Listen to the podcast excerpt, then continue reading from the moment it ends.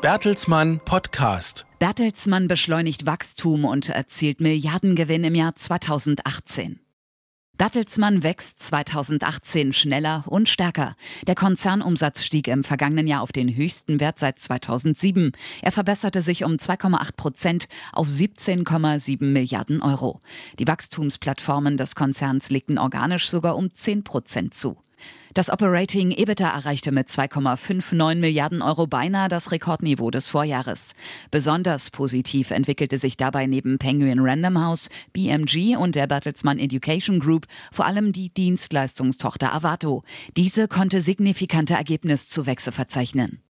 Das Konzernergebnis übertraf zum vierten Mal in Folge die Milliardenschwelle mit 1,1 Milliarden Euro. Thomas Rabe, Vorstandsvorsitzender von Bertelsmann, sagte dazu, 2018 sei ein erfolgreiches Geschäftsjahr für Bertelsmann gewesen. Man sei wachstumsstärker, digitaler und internationaler geworden. Das organische Wachstum sei so hoch wie seit Jahren nicht. Knapp die Hälfte des Umsatzes stamme aus Digitalaktivitäten.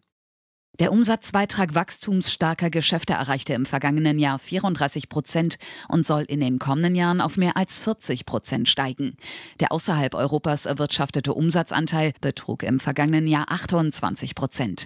Im Fokus der regionalen Expansion stehen für Bertelsmann neben China, Indien und Brasilien vor allem die USA. Darüber hinaus prüft das Unternehmen künftig vermehrt Investitionen in Ländern Lateinamerikas, Afrikas und Südostasiens.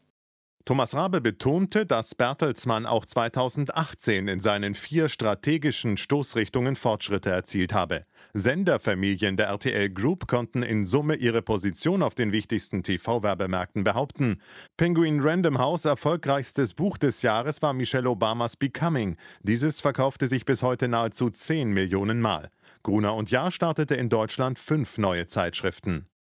Zum Jahresanfang 2019 führte Avato die CRM-Geschäfte mit denen der marokkanischen Saham Group zusammen. Die neue Majorel-Gruppe ist mit etwa 48.000 Mitarbeitern in 28 Ländern tätig. Sie erwirtschaftete einen Jahresumsatz von 1,2 Milliarden Euro. Durch die Zusammenlegung von Spotix mit SmartClip entstand eine führende digitale Werbevermarktungsplattform. Die Umsätze mit Hörbüchern wuchsen und auch die Digitalerlöse von Gruner und Jahr legten in Deutschland zu unter anderem aufgrund des Wachstums der App Discovery Plattform AppLike. Mit ihren Social Media Angeboten erreichen die Bertelsmann Unternehmen inzwischen weltweit rund 2,9 Milliarden Follower. Über seine vier Venture-Kapitalfonds tätigte der Konzern in 2018 rund 60 Neu- und Folgeinvestitionen in junge Digitalunternehmen. Weltweit hielt Bertelsmann damit zum Jahresende über seine Fonds 189 Beteiligungen.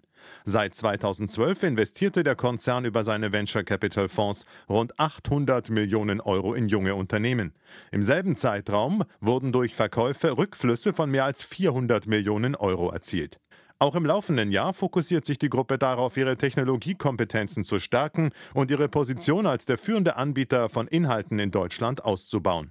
Pro Jahr gibt Bertelsmann rund 6 Milliarden Euro für Kreativinhalte aus. Das Investitionsvolumen von Bertelsmann erhöhte sich 2018 auf knapp 1,5 Milliarden Euro. Der Anstieg ist unter anderem durch eine Großakquisition im Bereich Online-Learning sowie dem Erwerb von Filmrechten und Musikkatalogen zurückzuführen.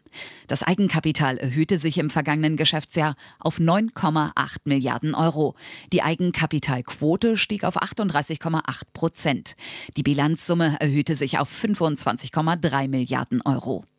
Bernd Hirsch, Finanzvorstand von Bertelsmann, sagte dazu, dass der Konzern über eine solide Finanzlage verfüge. Für das Gesamtjahr sei man zuversichtlich und rechne mit einem höheren Umsatz und einer weiterhin hohen operativen Profitabilität. Das Konzernergebnis sollte zum fünften Mal in Folge die Schwelle von einer Milliarde Euro überschreiten.